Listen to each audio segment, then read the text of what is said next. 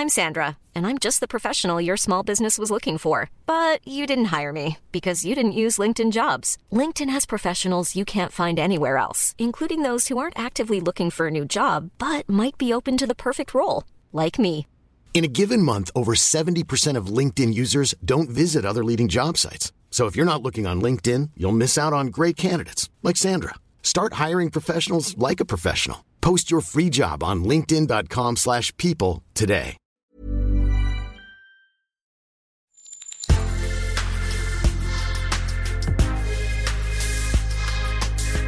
Mais avant l'épisode, j'aimerais vous rappeler que notre premier sponsor, c'est vous. Pour faire thune, vous savez qu'on a besoin de thunes. Ça prend du temps, du travail de montage, de journalisme. Je vous épargne le fichier Excel des coûts. Mais à vous qui kiffez thunes, pour assurer notre indépendance financière et pour que ça continue, eh bien il n'y a qu'un moyen, la cagnotte Tipeee. Sur Insta, via le lien en bio, ou sur Google en tapant Thune Podcast Tipeee avec 3 E, T-I-P-E-E-E. Vous êtes déjà nombreuses, nombreux, mais on espère que vous le serez encore plus. Pour que Thune continue, je compte sur vous.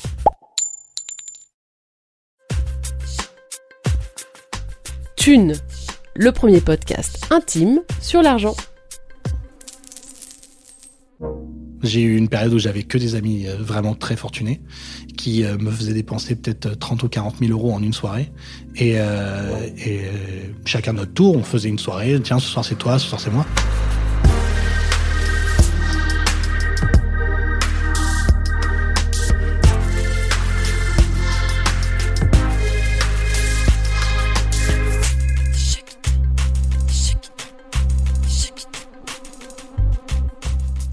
On a déjà lu sur les réseaux sociaux des commentaires qui disaient que Thune ne tendait son micro qu'aux riches. Ceux qui nous écoutent savent que c'est faux, et je dirais même qu'il y en a finalement assez peu.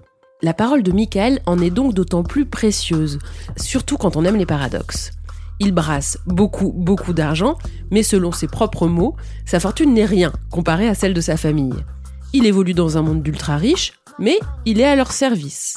Et puis, vous allez l'entendre, il n'est pas un cliché près. Exilé fiscal, il n'aime pas l'impôt, il n'aime pas les pauvres, et même s'il ne vote pas, il est bien, mais alors bien, bien de droite. Et tout ça, il l'assume. Pour toutes ces raisons et pour les réactions que cet entretien ne manquera pas de susciter, on le remercie de sa confiance. Merci également à Pauline Abbé pour son aide sur cet épisode. Bonne écoute Bonjour Michael. Bonjour. Alors je suis contente de te rencontrer parce que toi tu viens un peu du monde de la, de la win et de l'argent. Ouais, Hein ouais c'est ça. Et tu dis ça avec un grand sourire. Euh, T'es à l'aise, toi, de parler d'argent, visiblement. hein? Très. C'est Ouais. culture américaine. Euh, en France, euh, on a du mal avec ça, mais euh, aux États-Unis, en Asie ou n'importe où, gagner de l'argent, c'est pas un problème et c'est peut-être même mieux. Pourquoi tu dis culture américaine? T'es t'es américain? J'ai vécu aux États-Unis pendant 4 ans. Ouais, donc tu te sens américain. Je me sens très américain. Je vais aux États-Unis au moins 3 à 4 fois par an, je, pour le boulot bien sûr, et Ouais. pour le kiff, mais euh, je peux pas vivre sans y aller. la différence qu'il y a entre les États-Unis et la France, c'est qu'aux États-Unis, si on roule avec une belle voiture, euh, en France, on va se demander la question, euh, mais qu'est-ce qu'il a pas payé comme impôt pour se payer cette voiture? Alors qu'aux États-Unis, quand on roule avec une belle voiture, on dit, bah, on va faire du business avec lui parce que je pourrais me payer la même un jour. Ça, tu le sens vraiment? C'est un peu, c'est un peu Ah. cliché, ça. Oui, mais c'est très vrai. C'est très très vrai. J'ai euh, même encore des, des, des histoires de il y a pas très longtemps où euh, j'ai une voiture de sport et euh, les gens me disent à chaque fois euh, vous avez pas honte de rouler dans une voiture comme ça, et ça ça m'arrive même dans Paris. Oui, mais c'est à cause de, de l'écologie. Non, c'est à cause de la, la marque de la voiture.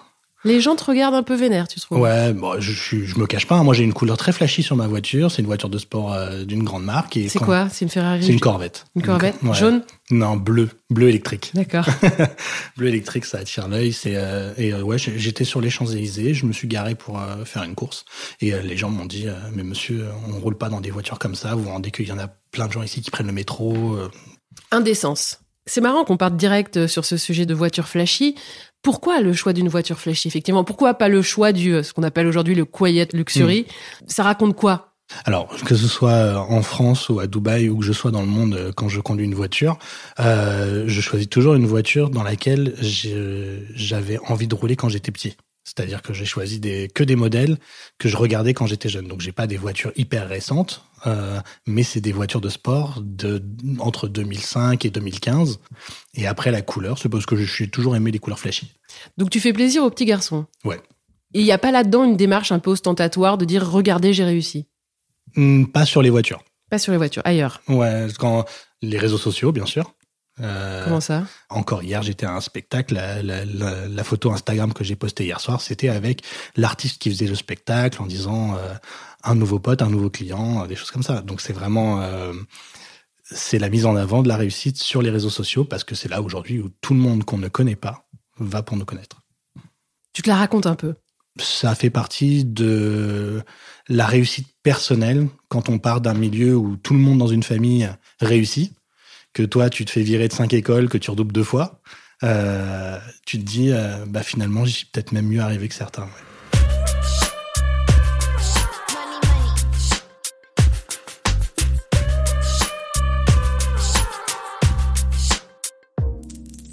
Il y a une, une fierté, enfin, il y a une vraie jouissance quoi, Ouais. de, de, de la réussite et de l'argent Mhm. euh, que tu assumes complètement. je vais pas me cacher de, de, de réussir quand justement j'ai travaillé pour et qu'aujourd'hui euh, je peux me permettre de mettre en avant le fait que certaines personnes ont la chance parce que je pense que ma réussite fait en grande partie 60% de chance et 40% de travail. Je le dis toujours, il y a plus de chance que de travail. Je suis ce qu'on appelle bien né. Euh, on a fait une école euh, euh, plutôt haut de gamme, donc euh, on fait, on, on s'est rencontrés euh, en grande partie là-bas euh, avec mes amis. Donc je suis bien né, mais la chance a fait le gros du travail et 40% c'est des nuits blanches. Ok. Bon, on va rembobiner un peu du coup. Mhm. Euh, tu vas me dire euh, justement où est-ce que tu es bien né? Euh, ton âge aussi, on n'en a pas parlé encore. Voilà. Qui es-tu? Alors, je D'où viens-tu? J'ai 37 ans. Je viens d'une famille juif algérienne. En arrivant en France, mon grand-père, qui a eu une formation d'agriculteur en Algérie, il faisait partie d'une famille assez noble en Algérie, mais arrivé en France, une main devant, une main derrière. Et en se donnant les moyens, en prenant des cours du soir et en faisant ce qu'il faut, est devenu euh, le président d'IBM Asie, Moyen-Orient et Afrique pendant 20 ans. Et il est arrivé à un niveau en travaillant, en étant honnête euh, avec ses clients et avec euh, ses fournisseurs, et en, utilisant l'humour. C'est quelqu'un qui m'a appris que l'humour faisait partie du business. Quand je suis revenu en France, j'ai monté ma, conciergerie à l'aide de mon grand-père. Et l'échange qu'on avait, c'est je monte une boîte avec toi, moi je mets l'argent, toi tu me donnes ton carnet d'adresse. Et en fait, j'ai appelé les copains de mon grand-père qui euh, étaient plus contents de faire partie d'une société que mon grand-père avait que faire partie d'une conciergerie. Et euh, c'est comme ça que j'ai monté mon truc. Donc avec un bon coup de main. Un coup de main euh, certain. Parce qu'en fait, il faisait rien, à part m'avoir donné son carnet d'adresse. C'est moi qui prenais le téléphone et qui me cassait les fesses à, à appeler et faire du démarchage alors que j'ai 100 horreur de ça. C'était quoi le train de vie euh, quand t'étais petit Vous viviez où? Euh, Dans le 16e, on avait un appartement euh, à côté du Parc des Princes. Euh, et on avait un très grand appartement. On avait, jusqu'à ce que j'aille à Juilly, donc au lycée, j'ai jamais fait un lit de ma vie. J'ai jamais vu ma mère cuisiner non plus. Donc non, on avait un train de vie très sympa. J'ai une famille d'entrepreneurs, c'est-à-dire que tout le monde dans la famille a sa propre boîte. Ma, cousine a monté une société qui s'appelle Oh My Cream, qui est euh, une des plus grosses boîtes de crème aujourd'hui. Mon père a un groupe euh, qui s'appelle Beautélux, qui euh, gère plus de 70 marques dans la cosmétique et l'esthétique à travers le monde, plus de 60 000 points de vente. C'est que des gens qui fonctionnent très très bien. Et, et moi, je suis le petit dernier qui s'occupe que d'un client, d'une clientèle de niche, tout ça. Mais j'ai les clients prestigieux que certains aimeraient avoir, que ce soit des grands politiciens, des acteurs, des humoristes, des, chanteurs, des euh, même des, directeurs d'entreprise du CAC 40 qui m'appellent en me tutoyant, en me disant viens dîner à la maison samedi soir ou des choses comme ça. Je pense pas le mériter, mais ça fait partie de la, fameuse chance que je te disais tout à l'heure. Le matin quand je me réveille, je sais pas qui va m'appeler. C'est ça ma grande surprise, c'est que je peux avoir Jean-Claude Van Damme comme euh, un politicien étranger qui va m'appeler pour me dire euh, j'ai besoin de toi ou j'ai besoin de ci, j'ai besoin de ça et ça me rend dingue parce que j'ai rien fait comme étude à la base pour arriver à ce point-là, à part travailler mon réseau et la chance des rencontres. C'est pour Bon, ça que ça, ça caresse ton ego, Ouais. Euh, petit aparté, mais il est encore bankable, Jean-Claude Jean-Claude Van Damme. Il est ultra bankable. Ah ouais? Ah ouais, il a gagné euh, tout au long de sa carrière, il a gagné peut-être 180, 190 millions Ouais. en film. Il doit lui en rester en cash euh, peut-être 70, 75 et euh, et il en dépense euh, aisément euh, 250 voire 300 000 par mois juste avec ses intérêts et donc il touche pas à son cash de bac. C'est quelqu'un qui a des super placements, vraiment des super placements. Il est très intelligent, il investit dans des trucs très intelligents. Il est beaucoup plus intelligent et posé qu'on ne peut le croire. Ça, Euh, j'en suis convaincu. Tu prêches une convaincue. Il, euh, c'est quelqu'un de très gentil, foncièrement très gentil. Euh, il me fait des audios tout le temps pour juste me demander comment ça va et tout ça. Donc euh, vraiment, c'est très cool. Toi, t'as pas fait d'études, Michael? Non, j'ai un bac STT. Et Ah, j'ai le bac STT. ouais, Il revient loin, il revient loin, lui, le bac Voilà, STT. exactement. ouais. J'avais réussi à faire croire à ma mère que c'était euh, c'est sans trop de travail. J'avais besoin de découvrir le monde, de faire autre chose de ma vie, d'aller travailler. J'étais très attiré par l'argent étant jeune. Ça, c'est un problème que j'ai depuis petit, de toujours avoir la peur de manquer. Euh, et j'ai jamais rien manqué de rien. Attention, hein, j'ai une famille euh, qui m'a toujours apporté ce dont j'avais besoin. Dès que je vois quelque chose, je suis un acheteur compulsif. C'est-à-dire si je vois quelque chose qui me plaît, je vais aller l'acheter euh, tout de suite pour me dire je veux pas passer à côté euh, comme quand j'étais petit à me dire je l'achèterai plus tard. Et ça, ça te satisfait, ça, d'être comme ça? Tu te vois euh, continuer comme ça pendant... Bah, euh, C'est à ma, c'est à ma, c'est ma- à ma hauteur. Je, je gagne pas ce que font mes clients. J'essaye de ne pas avoir la mentalité de certains de mes clients. J'ai des clients qui sont multimilliardaires, dont un qui, qui est multi, multi, multimilliardaire, euh, qui lui brûle la vie par les deux bouts, mais sans jamais toucher à son capital de base. Il peut, il- la première fois que je l'ai rencontré, il m'a dit, je peux dépenser 60 000 euros par jour sans jamais toucher à mon capital de base. Et il m'a dit, je te mets au défi, je te laisse ma carte de crédit pendant un mois, tu dépenseras pas 60 000 euros par jour. On a fait semblant, je l'ai pas fait. On a fait semblant, on a fait le test en imaginant qu'à chaque fois que je voyais quelque chose qui me plaisait, je l'achetais. Jamais de la vie, je touche 60 000 euros par jour, c'est impossible. Et un client comme ça, euh, tu sens que ça le comble ce... Oui, lui, ouais. lui, oui. Lui, oui. Alors moi, je suis extravagant, je suis assez euh, ouvert et euh, je parle très facilement. Mais alors lui, c'est encore pire.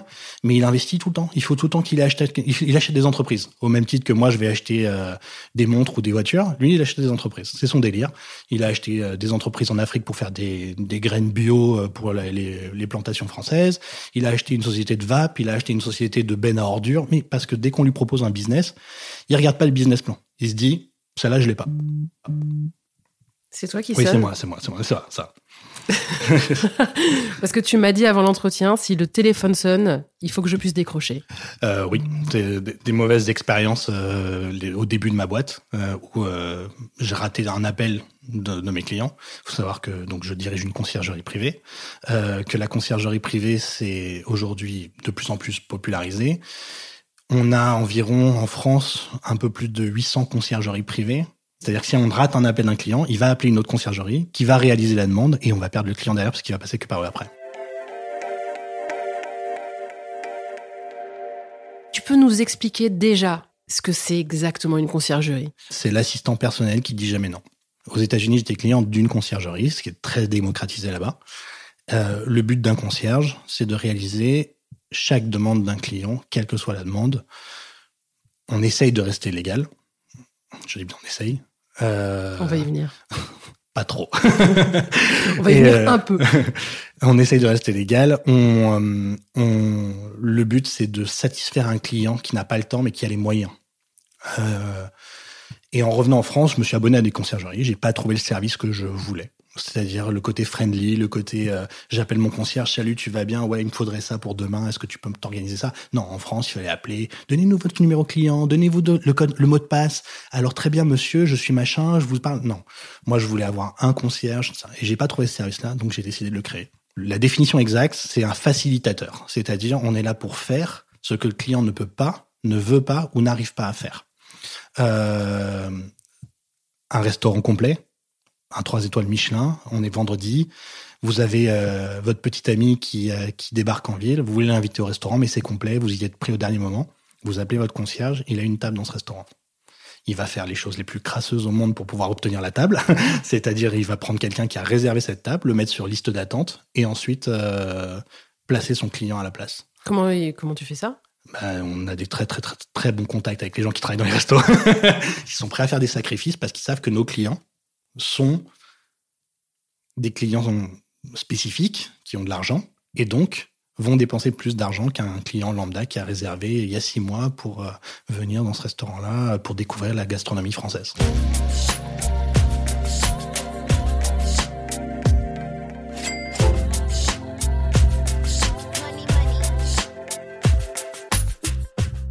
Que tu racontes, c'est que tu es le point de contact de ces clients. Tout passe par toi. C'est exactement ça.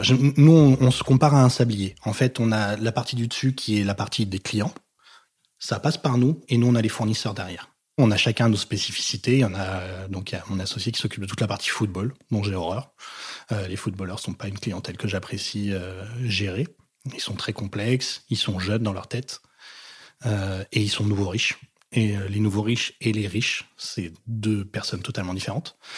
Et euh, on a une personne qui s'occupe de la mode, on a une personne qui s'occupe de l'immobilier, on a une personne qui s'occupe des voyages, on a une personne et on a chacun notre clientèle particulière, c'est-à-dire ceux avec qui on a des affinités. C'est-à-dire que moi, mes clients, je connais leur nom, je connais leur prénom, je connais le nom de leurs enfants, de leurs chiens, de leurs femmes, de leurs maîtresses s'ils en ont. Je connais de leur vie de A à Z, puisque plus j'ai de détails, plus je peux les servir. Et plus je suis proche d'eux, en termes d'amis, plus je peux les conseiller. Tu considères que ce sont tes amis? On, se considère comme même pour certains de la famille, c'est-à-dire que je fais partie, je suis invité au mariage, je suis invité aux naissances, je suis invité, j'ai même été invité à une baby shower alors que. De qui? Bah, je peux pas. C'est un joueur de foot très célèbre. Et c'est des Français ou c'est aussi des Américains c'est un Brésilien. Ouais, c'est mondial, international. International. Et le jour où tu, tu ne les serviras plus, tu penses que tu seras toujours leur ami ou pas? Ouais. Ouais. T'as combien de clients aujourd'hui? Alors, en clients fixes, c'est-à-dire des clients qui nous font plus que, on appelle des clients fixes, plus que 10 demandes par an. Ça peut être une simple demande de réservation de chauffeur, mais ça compte comme une demande. En client fixe, on en a 514. Après, en client, ce qu'on appelle mobile, c'est des gens qui nous appellent que quand ils ont vraiment besoin. Ils peuvent ne pas nous appeler pendant un an et nous rappeler derrière. On est un peu plus de 2000. Money, money. Dans ce boulot, toi, t'es corvéable 7 euh, jours sur 7, 24 jours sur 7, 24 sur 24. C'est-à-dire que même quand je rencontre euh, une, une, fille et que je commence à sortir avec elle, je lui annonce tout de suite que si on est en train de faire un gros câlin euh, énergique, si c'est mon téléphone sonne, je m'arrête. Et? Bah, elles savent le pourquoi du parce que je le fais, donc ça passe. ça arrive? Oui, bah oui, évidemment. Ah bah, j'ai pas de nuit, j'ai pas de vie. Les clients, où qu'ils soient dans le monde, mes clients à moi, moi j'en gère à peu près 40 euh, et leur famille. Les 40 clients que j'ai, il y en a qui sont à Hong Kong, il y en a qui sont à New York, il y en a qui sont, il y en a un au Fidji euh, qui vit là-bas, qui gère un hôtel. Quelle que soit euh, l'heure pour lui, il m'appelle. Il sait que mon téléphone, mon WhatsApp est ouvert et il peut m'appeler à n'importe quel moment pour ça. Et t'as pas l'impression que ça flingue ta santé, ça? Non, ça va. bon, je, non, non, c'est une question. Surpoids, mais euh, non, ça flingue pas ma santé parce que j'ai jamais beaucoup dormi euh, de manière générale. Et en plus de ça, je, quand je dors pas beaucoup, mais que je dors, c'est-à-dire que je me rendors très très vite derrière. Je regarde l'urgence de la demande. Mm. Si c'est pas pour tout de suite maintenant, comme certaines fois où ça peut arriver, je. je tu peux te rendormir. Oui, c'est un atout, c'est obligatoire dans ce métier. Bah, l'obligation, c'est la dévotion. C'est ce qui est écrit sur notre logo d'ailleurs, dévotion, mm. discrétion. On est discret par rapport à certains de nos clients. On a des clients qui font notre pub. On a des, des qui font euh, quand on est avec eux, ils font des photos Instagram. Merci Élysée Conciergerie, merci Mika, merci tout ça. Là, on, on peut faire, euh, on peut parler d'eux. Euh, on parle pas de ceux qui préfèrent rester euh, discrets sur leurs demandes et sur leur vie privée. Tu gagnes combien par mois? Ça dépend. ça dépend des demandes, ça dépend des périodes.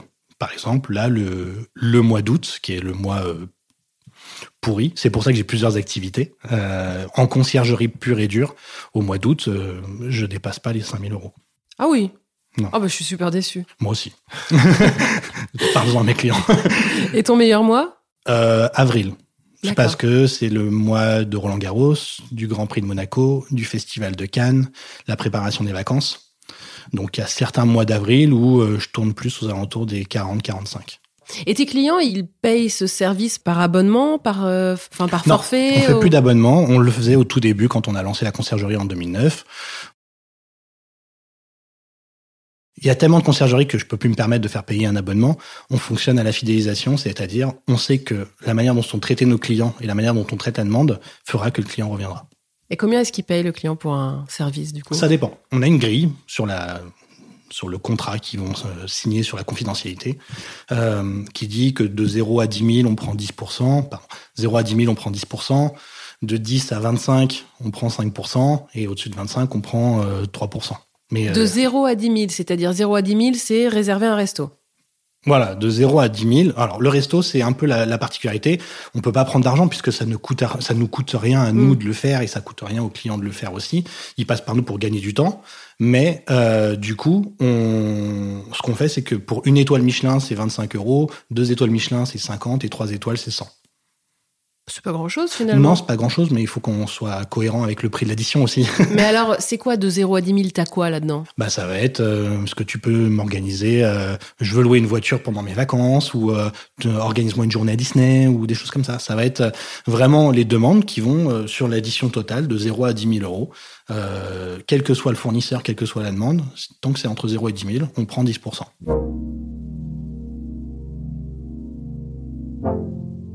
donc, si tu loues une voiture pendant les vacances à ton client, tu t'occupes de tout, tu avances les frais de location de la voiture et tu le charges avec... Euh, Alors oui non.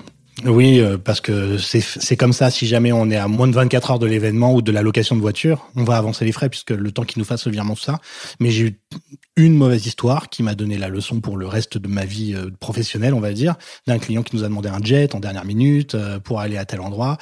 Il y en avait pour 40 000 euros. Euh, je dis ok, pas de souci, tu me fais le virement. Il m'a envoyé l'ordre de virement, mais c'était un faux. Et en fait, euh, bah, il a fallu payer le jet euh, parce qu'il a quand même fait le vol. Donc j'ai perdu 40 000 euros. Ouais. T'as une autre activité? Ouais. ouais. J'en ai deux autres. Je fais partie d'une compagnie de jet privé qui s'appelle Arto Aviation, qui est une compagnie de jet privé qui est, la, celle qui a la plus grosse évolution mondiale chaque année, euh, qui a reçu le prix de Deloitte plusieurs fois. Euh, c'est une société qui est basée à Paris, qui a des bureaux à Paris, Nice, Aix et Genève. On s'occupe euh, du, transport de personnes, mais aussi du cargo, des choses comme ça. Et on ne fait que des avions complets, c'est-à-dire qu'on ne vend pas de sièges comme certaines compagnies de euh, le font. Nous, on vend la location d'un avion complet à chaque fois. Donc encore une fois, chez les très très très riches. Alors non, parce qu'il faut pas croire que c'est très très très très cher.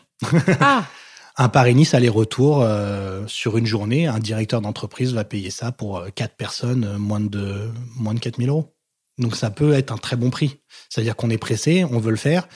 Voilà, un aller-retour sur un citation Mustang, c'est un petit avion 4 places. Alors c'est pas hyper confort, faut pas croire que tous les jets c'est plus confortable de voler en première que de voler dans un jet privé en fonction des jets. Mais c'est euh, beaucoup de jets sont petits, exigus. Moi, j'ai une corpulence assez certaine. Euh, sur des petits jets euh, très fins, j'ai une fesse qui penche à droite quand même. Hein. Donc voilà. Donc vaut mieux voyager en première, c'est intéressant. Mais ça coûte moins cher.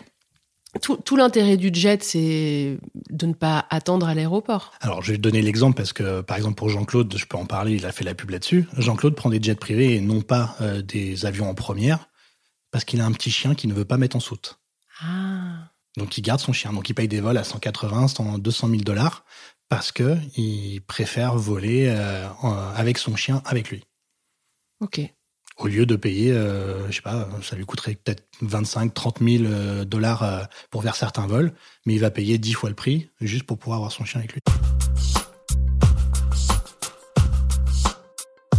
Et ton autre activité? Je suis formateur dans les écoles de commerce. Euh, donc j'interviens dans, plusieurs dizaines de, enfin même 20 écoles de commerce à travers la France, à travers le monde même, puisqu'aux États-Unis, en Angleterre, en Espagne, en, Allemagne aussi, euh, pour euh, de la formation pour les étudiants sur la gestion, création d'entreprise et fidélisation client par l'humain. ne arrêter de faire confiance qu'au CRM. Les blagues, l'humour. Ouais. Tu leur apprends ça? Je, fais, c'est ce que je dis, je fais des one-man shows.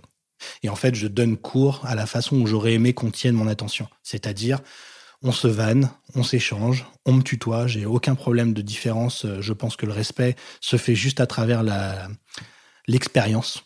D'ailleurs, j'ai beaucoup d'élèves en formation continue qui sont plus âgés que moi.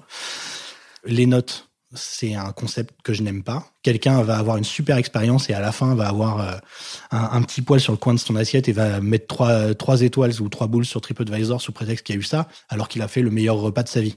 Donc euh, du coup, je je fais pas confiance aux notes, donc je dis tout de suite aux enfants que, euh, enfin aux étudiants, que je mets que des bonnes notes. Donc c'est pour être sûr qu'ils suivent pour les bonnes raisons et pas parce qu'ils doivent.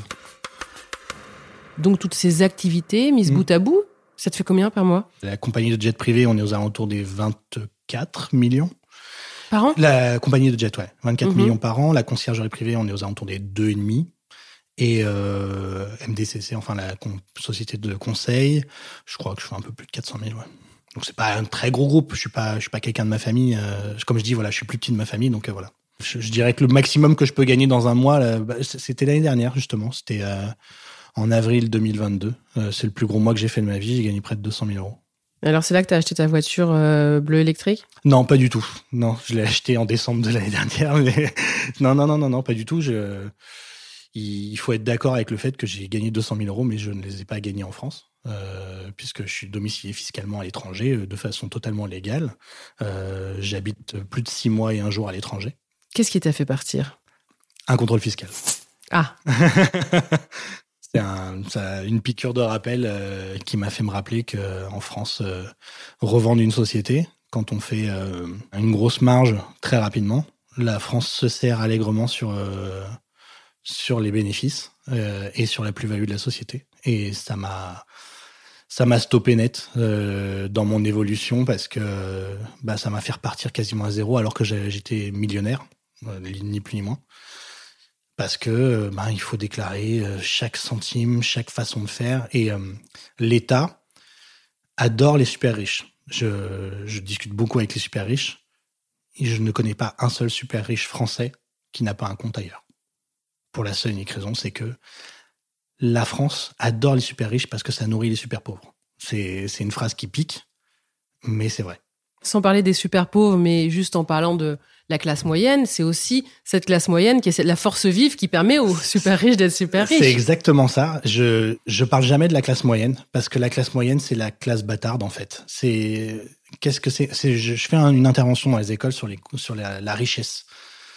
Riche en France c'est euh, 1% de la population qui gagne plus de 7500 euros par mois. Euh, quelqu'un de pauvre c'est quelqu'un qui est au- euh, en France considéré au RSA. Je connais des gens au RSA qui toutes les aides mis bout à bout gagne plus que un super comptable so- de ma société par exemple, le comptable de ma société. Ah, ça, c'est la mythologie du pauvre qu'on aime beaucoup sortir, justement aussi en France. Le pauvre, s'il est pauvre, c'est de sa faute. J'ai eu une relation avec une, une jeune demoiselle euh, qui était au RSA, euh, quatre enfants, un enfant handicapé. Euh, je je n'enlève pas ça à, à sa difficulté de vie de tous les jours, euh, qui gagnait toute aide confondue près de 3000 euros par mois, net.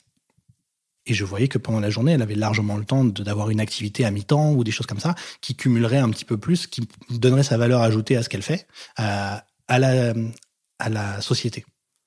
Mais non, elle, me disait, pourquoi j'irais me lever le matin? Aujourd'hui, l'entrepreneuriat, c'est des risques, beaucoup de risques. Il y en a certains qui mettent toutes leurs économies, qui mettent euh, leur héritage, euh, leur maison en garantie, pour pouvoir faire en sorte d'apporter quelque chose à la société, une valeur ajoutée, répondre à un service, à une demande, à un besoin. Et il y ceux qui ne veulent pas répondre, qui profitent de ces services et des aides de ces autres sociétés, qui, des gens qui sont prêts à mettre leur, euh, désolé sur le, du terme, des couilles sur la table. Euh, j'ai un employé que dont je me suis séparé euh, il y a juste avant le Covid, qui m'a dit euh, oui euh, je veux faire comme ça. J'ai dit non tu fais pas comme ça. C'est moi qui ai monté cette boîte là, c'est moi qui décide. Oui mais si on fait comme ça c'est mieux. J'ai étudié bien sûr ce qu'il me disait, mais pour moi c'était pas la bonne façon. Et il l'a quand même fait. Et, et donc je l'ai renvoyé en lui disant souviens-toi qu'à la fin du mois, si la boîte ferme, c'est moi qui tombe, pas toi. Mais c'est moi qui fais aussi ton chèque à la fin du mois. Si c'est moi qui me plante, je m'en voudrais à moi-même, pas à toi. Quand tu dis que tu as eu ce contrôle fiscal et qu'on taxe, euh, se- selon toi, beaucoup trop les nouveaux riches, enfin les, Les riches, les riches, pardon, euh, c'était à quelle hauteur ce contrôle fiscal, par exemple? Bah, j'ai été redressé sur 6 millions d'euros. Ouais. J'ai pris 6 millions d'euros de redressement sur les 8 que j'avais, que j'ai gagné. Il t'en restait deux? Même pas, parce que j'ai eu en plus de ça une euh, majoration de 10% parce que j'ai pas fait les choses correctement d'après eux. Mais t'avais pas un bon comptable euh, Ma mère est expert comptable. Ouais. Voilà. Et ta mère t'avait pas prévenu? Ah, Si. Mais j'ai pas écouté. j'avais 25 ans, j'étais fou, j'étais tout feu tout flamme, j'avais un gros chèque qui me tombait dessus. Euh, je voulais absolument avoir un appart avec mon meilleur ami, je voulais m'acheter une Ferrari, je voulais j'ai payé une assurance de Ferrari 15 fois le prix juste pour pouvoir avoir une Ferrari, c'est c'était complètement démentiel à cette époque-là. Et euh, là, à cette époque-là, c'était vraiment le nouveau riche qui veut se la péter, qui veut montrer qu'il a réussi. Maintenant, je regarderais le, Michael de 25 ans et je dirais, OK, tu as cet argent-là, investis-le, fais des choses intelligentes avec. Mais même en investissant, je euh, pourrais vous montrer, j'ai un texto d'un client, il vient de vendre sa boîte pour 1 milliard 125 millions. 1 milliard 125 millions. C'est une somme que personne touchera a, a priori. Sur 1 milliard 125 millions, il lui reste 145 millions dans sa poche. Il est en train d'investir sur plein de trucs pour pouvoir récupérer de l'argent. Mais il sait très bien qu'une partie de cet argent-là, encore, va aller à l'État, puisque c'est de l'investissement sur lequel il va gagner de l'argent. Il va perdre de l'argent, j'appelle ça perdre de l'argent, pour ça. Et sur 1 milliard 125 millions, en donner, puisqu'ils sont deux associés, en donner quasiment 800 millions à l'État, euh, sur la plus-value, sur les taxes, sur les, les, impôts sur le revenu, et si et ça. Je veux bien payer des impôts. Aux États-Unis, euh, l'imposition maximum, c'est combien? 22%. 71 en France. Mais garder 200 millions, c'est suffisant aussi pour. Ah, mais c'est génial, hein 200 millions, ça fait gagner euh, quasiment 45 000 euros par mois sans. Non, 45 000 euros, oui, 45 000 euros par jour, pardon. 200 millions, c'est 45 000 euros par Je jour. calcule vite. Ouais, non, parce que je- j'ai mes habitudes. Là, il y avait un euro million de 130 millions. Mon fils me dit, papa, joue, je veux gagner 130 millions. Je lui dis, qu'est-ce que tu vas en faire? Il me dit, ah, je vais acheter ça, je vais acheter ça. Je dis, ok, il t'en reste 110, qu'est-ce que tu fais après? Bah, je te repose la question. Qu'est-ce que tu fais au-delà de 200 millions? Pourquoi ressentir cette injustice du taxage alors que c'est largement suffisant pour toute une vie? Si j'ai 200 millions, Mhm. qu'est-ce que je vais en faire? Je vais, de- je vais les dépenser. Si je les Pas dépense, forcément. Tu peux les placer, tu peux les on peut investir. les placer, on peut les investir dans des sociétés. T'as de quoi faire, vivre toute ta vie extrêmement confortablement et faire également vivre tes enfants de façon confortable, Ouais. tes petits-enfants, etc. Donc, Placement, c'est quoi? C'est des structures, c'est placé dans. Donc, je vais faire aussi fonctionner ces structures qui vont payer les salaires des employés, qui vont faire tout ça. Donc, finalement, je fais fonctionner tout le monde. J'ai pas besoin d'en donner plus. Si tu places 200 millions sur, euh, sur, euh, je dis pas une bêtise, sur un, un placement d'une société parce que tu crois à cette société-là, Mm. tes 200 millions, ils sont allés quelque part. Ils servent à faire fonctionner une structure qui elle-même va donc faire payer ses employés. Donc, finalement, tes 200 millions, ils ont servi à quelqu'un. Au lieu de les donner à l'État, si on prenait que 22%, ça veut dire que sur un milliard, faisons facile, ça fait 220 millions. 220 millions que je donne à l'État. Ça me fait plaisir. Je pense que je paye ma part quand je fais ça. Il m'en reste effectivement 780 millions. Et 780 millions, je les investis dans des sociétés XY qui vont me rapporter de l'argent. Même si j'en ai pas besoin, je crée un patrimoine pour ma famille, pour mes amis, pour tout ce que je veux. Les 780 millions, ils font fonctionner ces structures, ces structures-là, ces entreprises-là, qui elles-mêmes fournissent du bien aux autres. Sauf que les 220 millions que j'ai donnés à l'État, où est-ce qu'ils sont partis? Ils sont partis dans les aides sociales, ils sont partis dans les gens euh, qui, euh, qui sont au RSA et qui font partie de celles, comme celle que je vous ai dit tout à l'heure, enfin, je t'ai dit tout à l'heure, pardon, à 3000 euros vissé sur son, le cul sur son canapé. alors, oui, mais ça, tu te rends bien compte que c'est un discours qui est euh, assez provocateur et peut-être un petit peu éculé maintenant. C'est-à-dire que cet argent, il part pas uniquement pour les gens au RSA. Pourquoi les, pourquoi les États-Unis ont un impôt à 22% alors qu'ils sont beaucoup plus que nous et que le salaire moyen américain est plus élevé que le nôtre? Parce qu'aux États-Unis, c'est aide-toi et le ciel t'aidera. Oui, enfin, en attendant, il y a un paquet de gens euh, qui vivent dans des mobilhomes, euh, des Oui. vieux qui arrivent plus à se loger. euh, Il n'y a pas de Parce sécurité sociale. Exactement. Il n'y a pas de sécurité sociale, il y a des problèmes de caisse de retraite, il y a tout ça. Parce qu'en fait, ils incitent les gens, ils obligent les gens à dire tu veux travailler pour ta retraite, fais-le. Alors attention, il y a des inégalités de travail et effectivement, la caissière qui travaille chez Walmart, elle va pas euh, devenir présidente de Apple. Quand je regardais encore hier euh, avec mon beau-frère les salaires des présidents de société, le salaire du président de McDo France, parce qu'on était chez McDo et on réfléchissait, il touche 18 millions d'euros par an. On est entièrement d'accord que personne n'a besoin de 18 millions d'euros par an de salaire. Mais qu'est-ce qu'il fait de ces 18 millions? Il paye des impôts, paye des taxes, il donne de l'argent à ses enfants pour leurs études, il donne certainement de l'argent à ses amis ou à sa, famille ou des choses comme ça. Moi, je vois donc euh, Eric Cormier, puisque c'est lui le milliardaire dont on parle. Euh, Eric, c'est, il a la main sur le cœur. Je peux je peux lui passer un coup de téléphone, lui dire j'ai besoin de 100 000 euros parce que je suis sur un projet. Il va me demander quel projet et il va me faire le virement instantanément. Les services entre riches, ça existe de la même façon que le coup de main entre pauvres. Mm. C'est pas parce qu'on est riche qu'on a davantage la main sur le cœur que si on a moins d'argent. Mais quand on est riche, on peut aider plus de personnes à hauteur de ce qu'on veut, en fait. C'est ça le truc. C'est on, on distribue à tout le monde. Là, on peut faire à ce qu'on veut, à qui on veut. Donc tout ça pour dire que j'ai euh, besoin de, de donner de l'argent à la France. Je le comprends. Mais donner plus que ce que moi je vais gagner, ça, je le comprends pas. Quand je vois des joueurs de foot avec qui je discute qui gagnent énormément d'argent, ils courent que après un ballon. mais il court après un ballon, ça déclenche des droits télé, ça déclenche des entrées dans les stades, ça fait travailler les stadiers, ça fait travailler euh, les, entreprises qui créent les maillots. Alors, elles sont pas en France, mais ça les crée quand même. Ça fait fonctionner toute une économie, ces gens-là. Mais quand ils gagnent plus d'un million d'euros, on lui en prend 710 000. Ça, ça alors, c'est ça où j'ai un peu de mal. Donc, au final, oui, on a besoin des aides. J'ai pas de problème là-dessus. Mais on a aussi besoin que les gens gardent leur argent pour continuer à faire tourner l'économie que eux veulent.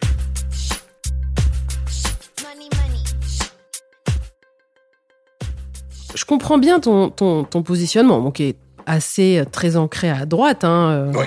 Ouais. Alors euh, attention, je vote pas, j'ai même pas de carte d'électeur. Je suis parti ailleurs. Vous, faites comme vous voulez. Euh, si demain ça s'arrête, je m'arrête aussi. Mais du coup, tu vis six ans, six, mois, six et, mois un et, un jour à Dubaï. Voilà. Ouais. À Dubaï ou ailleurs. Ça te plaît? Non, j'ai horreur de Dubaï.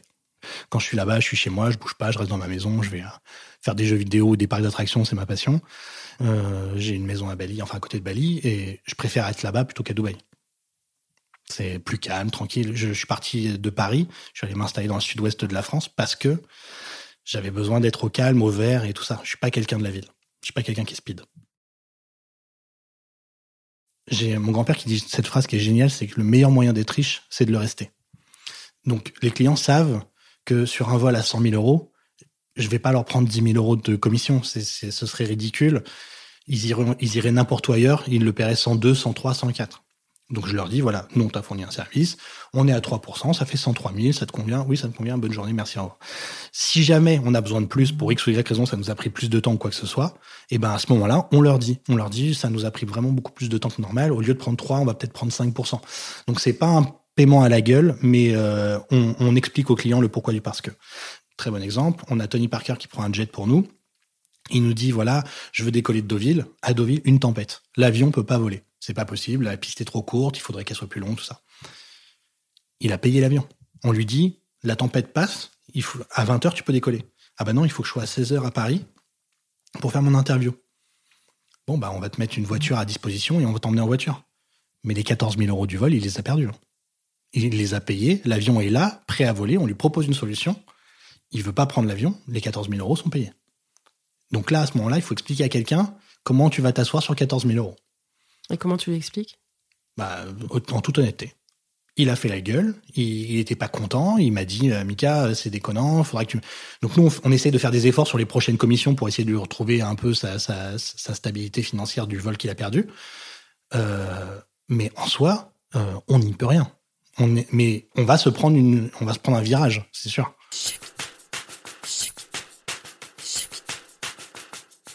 Tu pars en vacances Ouais, avec mon téléphone, avec mes téléphones. Avec tes téléphones, prêt à sauter dans un avion si jamais il y a une urgence Ouais. Ouais. ouais avec les femmes Est-ce que euh, c'est un facilitateur le fait de connaître toutes ces stars, de gagner beaucoup d'argent Alors, Ou est-ce que euh, ce rythme de vie-là, il est ingérable? Je, je, vais être honnête, euh, il y a quelques années, je trouvais que c'était un facilitateur parce que je mettais ça en avant, je disais ouais, je connais un tel, je connais un tel, Leonardo DiCaprio, j'ai fait la semaine avec lui, j'ai fait ci, j'ai fait ça. T'as voilà. Leonardo DiCaprio en client? Ouais. Classe. Ouais, Bradley Cooper, Leonardo DiCaprio, Angelina Jolie, euh, c'est des, des, clients qu'on a en jet euh, régulièrement. Et euh, mais c'est pas ça. C'est une fois qu'on fait ça, c'est cool. Mais on tombe pas face à la personne qui s'intéresse à nous, qui s'intéresse plus au, au, job, à l'argent, ces choses-là. Donc maintenant, j'ai trouvé ma technique. Je dis juste que je suis intervenant dans les écoles de commerce jusqu'à ce que la nana me Google et qu'elle tombe sur deux trois trucs que j'ai pu faire. Mais je dis que je suis dans une école de que je donne, j'interviens dans les écoles de commerce. Et après, ben si je vois que la relation part d'un côté sérieux, effectivement, je vais euh, commencer à, à, dire la vérité. Mais tu as eu des déconvenus, visiblement. Ah oui, oui, plein. Plein. plein. Ouais. La demoiselle qui était au RSA, c'était exactement ça. C'est-à-dire qu'au tout début, en fait, elle m'avait effectivement googlé. Elle m'avait vu sur Instagram avec euh, deux, trois célébrités que, je, que j'ai en photo. Euh, elle m'a dit, ah, tu connais un tel, tu connais un tel. Mais ça m'intéresse pas, c'est tout ça. Et après, bah, ça a été, euh, ah bah tiens, avec les enfants, on aimerait bien partir là en vacances, mais on n'a pas les moyens. Tu penses que tu pourrais nous offrir ce genre de vacances ou des choses comme ça, ouais, ça Et tu le fais, ça? Euh, Ça dépend comment ça se passe avec la demoiselle. Ouais, ouais. Aujourd'hui, est-ce que tu peux dire que ton travail, c'est toute ta vie? Tout tourne autour de mon travail. Je fais passer mon travail avant, tout le reste. Je demande à mes étudiants régulièrement de choisir un ordre de préférence entre travail, argent et famille. Parce que l'argent ne vient pas forcément avec un travail qui nous plaît. Il y a des gens qui font pas le travail qu'ils veulent, mais qui savent qu'ils gagnent beaucoup d'argent. On a les gens qui travaillent par passion. L'exemple de mon beau-frère, c'est un artisan d'horreur, il adore son travail, mais il sait qu'il sera jamais millionnaire. Et il y a ceux qui vont mettre en avant la famille, c'est-à-dire que demain matin, on vous propose un travail très bien rémunéré en Australie pendant un an. Est-ce que vous laissez votre famille? Et ceux qui vont choisir la famille sont ceux qui n'ont pas travail et argent en premier. Et toi, tu as choisi quoi? Euh, Moi, c'est argent, travail, famille. D'accord. Et donc ton fils, tu le vois euh, Un week-end sur deux. Un week-end sur deux. Ce qui me permet de beaucoup voyager.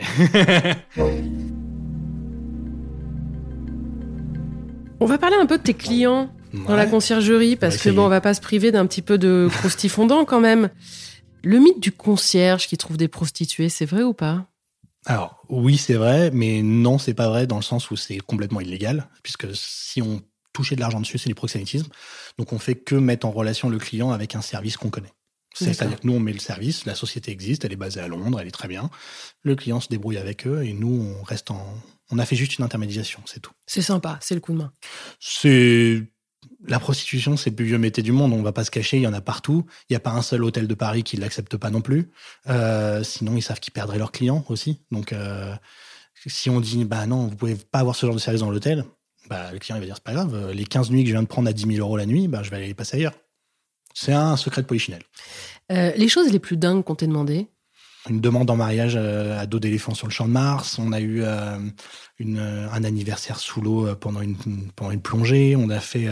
et là, récemment, on en a eu une ouf aussi. On a eu une privatisation de la galerie des glaces du château de Versailles pour un, un dîner d'anniversaire d'une gamine de 15 ans. L'âge de tes clients, ça va de combien à combien? La plus jeune a 21 ans.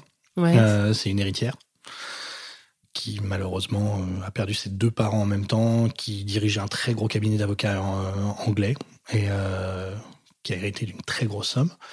Et le plus vieux, ben, j'ai envie de dire c'est mon grand-père, 92 ans. Il utilise tes services Ah, régulièrement. Est-ce que tu vois une différence entre les demandes des vieux et des jeunes? Oui. C'est quoi? Bah, Les jeunes vont être plus sur effectivement le côté show-off. Alors je dis toujours ça parce qu'on a des clients, on a un décollage à 10 heures pour un jet de 9h30 à 10h, ils sont sur le tarmac en train de se prendre en photo avec l'avion dans des positions différentes, dans des on a des chanteurs qui font ça, ils font croire que c'est leur propre avion parce que on fait personnaliser les avions bien sûr en fonction des, des périodes. Ah, on va mettre notre logo comme ça ça fait mon avion. Ah bah oui, bah non, bah c'est pas le tien Jackie. Les, les personnes âgées vont plus réfléchir à l'utilisation alors que les nouveaux jeunes ou les riches ou les jeunes riches vont penser à la façon euh, de se mettre en avant sur les réseaux parce qu'ils savent que ça peut faire des ronds en plus à la fin du mois s'ils récupèrent beaucoup de followers parce qu'ils montrent qu'ils sont dans un jet, qu'ils ont une vie de riche ou des choses comme ça. Et le nombre de followers augmentant, bah, les revenus augmentent aussi. J'imagine que tu as dans ta clientèle des nouveaux riches et aussi des héritiers. Ouais. Est-ce que tu les repères immédiatement euh? Les nouveaux riches, on les repère plutôt vite parce que c'est ceux qui vont mettre en avant le service qu'on leur a fourni tout de suite. C'est-à-dire, ah voilà, je suis au premier rang de tel concert, je suis en loge avec machin, parce que c'est le genre de service qu'on peut nous demander. je, la, dernière fois, on a une cliente, je ne vais pas citer son nom, mais qui nous demande euh, une table dans un très grand restaurant, un 3 étoiles Michelin à Paris. Euh, elle s'est fait renvoyer du restaurant parce qu'elle parlait trop fort en faisant. Elle a fait un live pendant le, dîner en parlant très fort, alors qu'il y avait d'autres gens dans le restaurant. Elle payait l'addition, hein, c'était pas le problème.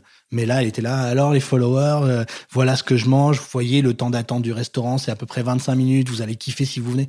Ouais, mais à côté de ça, il y a des directeurs d'entreprise qui viennent dîner. Ils en ont rien à faire de savoir ce que tu fais. Et le problème, c'est qu'à ce moment-là, moi, je suis mal vu du restaurant parce que j'envoie ce genre de client.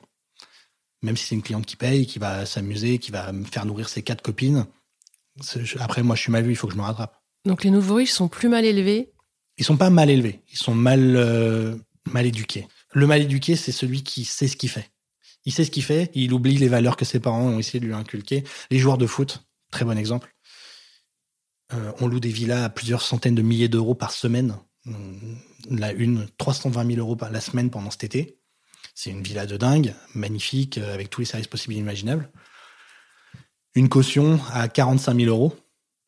Il y en a eu pour plus de 115 000 euros de réparation dans la maison au bout d'une semaine. Qu'est-ce qu'ils avaient fait? Ils ont défoncé des œuvres d'art, ils ont euh, ils ont joué au foot à l'intérieur du salon, ils ont euh, ils ont déchiré une moquette, enfin 50 trucs qui, euh, qui sont qui ont été faits qui au final euh, bah, clairement, euh, n'aurait pas dû être fait.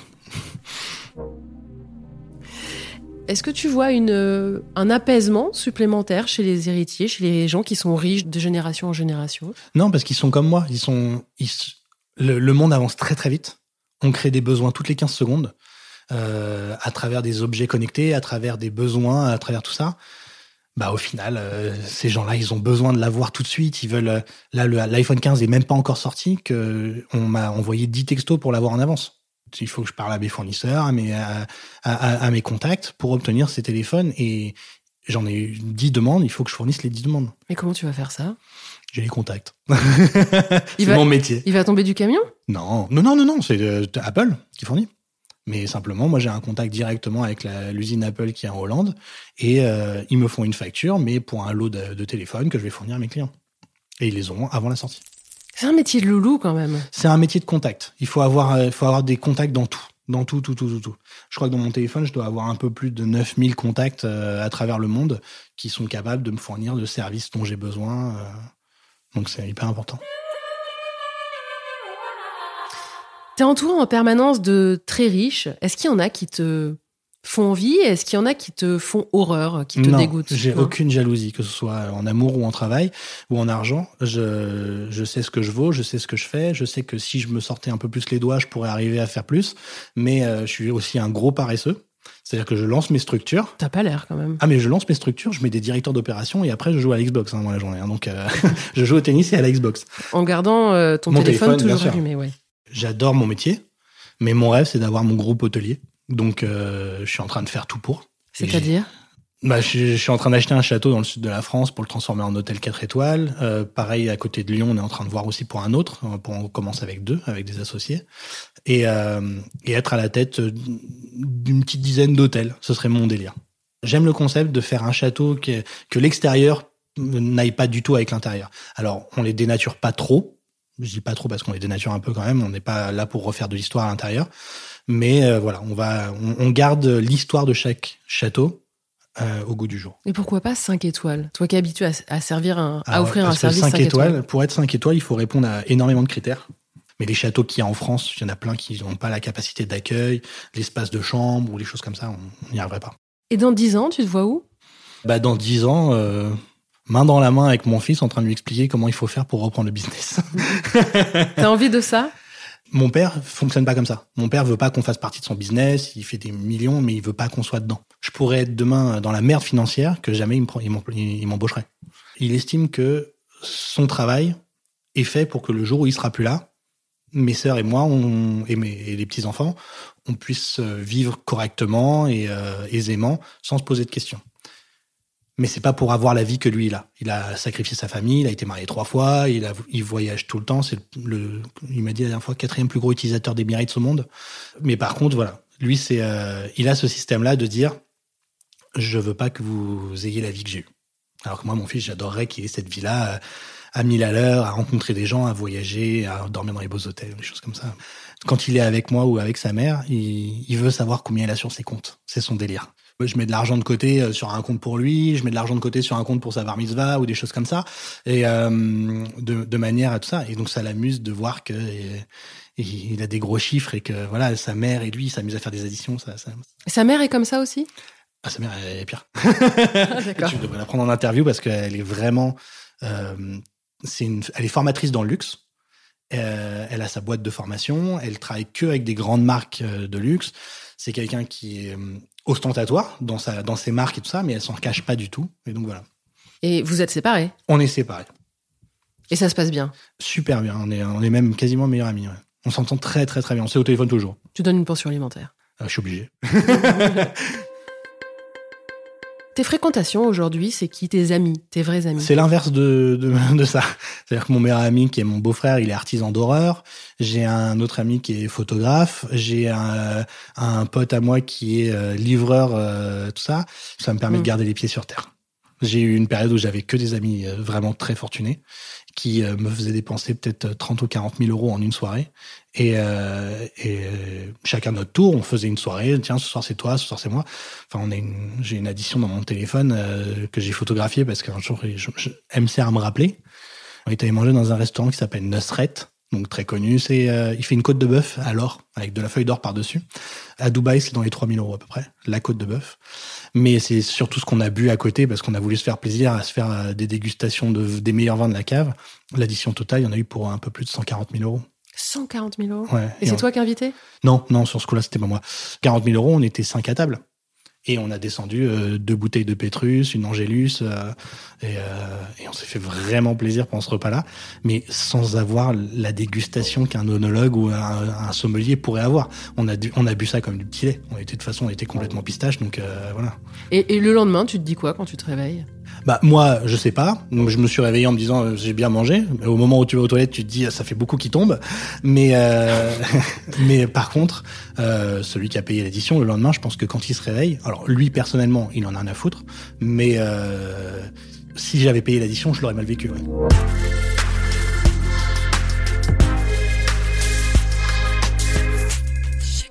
Voilà, vous avez encore écouté un épisode de Thune, un podcast de Laurence Velli et Anna Borel. Cet épisode a été réalisé par Laurence Velli, monté par Frédéric Fortuny et accompagné d'une musique d'Emma Bitson. Si vous aimez Thune, vous pouvez nous soutenir. Le plus simple, c'est des étoiles et des commentaires sur vos plateformes d'écoute. Pour nous contacter, vous pouvez passer par Facebook ou notre compte Instagram. Nous avons aussi lancé une cagnotte Tipeee, parce que donner un peu de thune à thune, ça fait sens, et on en a besoin pour continuer. Vous la trouverez dans le lien de la bio de notre compte Instagram. Merci et à très bientôt.